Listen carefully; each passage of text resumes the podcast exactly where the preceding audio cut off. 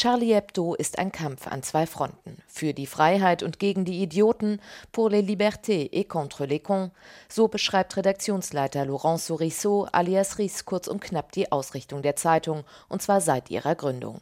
In einem Interview mit dem französischen Radiosender France Inter erklärt er,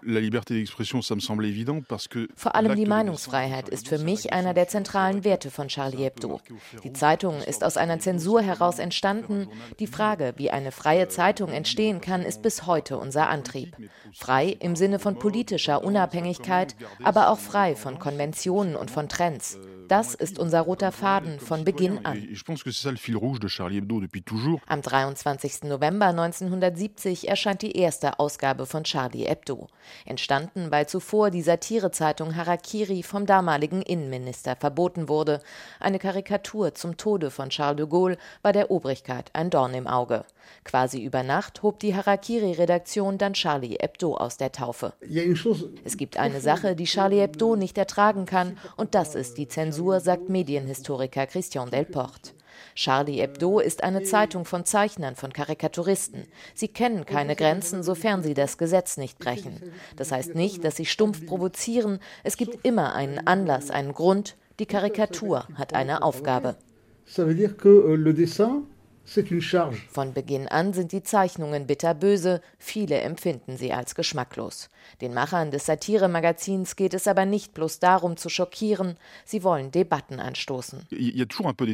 Wir brechen Tabus, jeder Mensch hat eine rote Linie und wir können nicht jede rote Linie achten, damit wir niemanden verletzen. In dem Moment, in dem man schreibt oder zeichnet, riskiert man es, Menschen zu verletzen, ob nun in Frankreich oder im Rest der Welt. Sagt Redaktionsleiter Ries. Damit meint er natürlich auch die Veröffentlichung von Mohammed-Karikaturen, die Charlie Hebdo im Januar 2015 zum Ziel des brutalen Terroranschlags machten.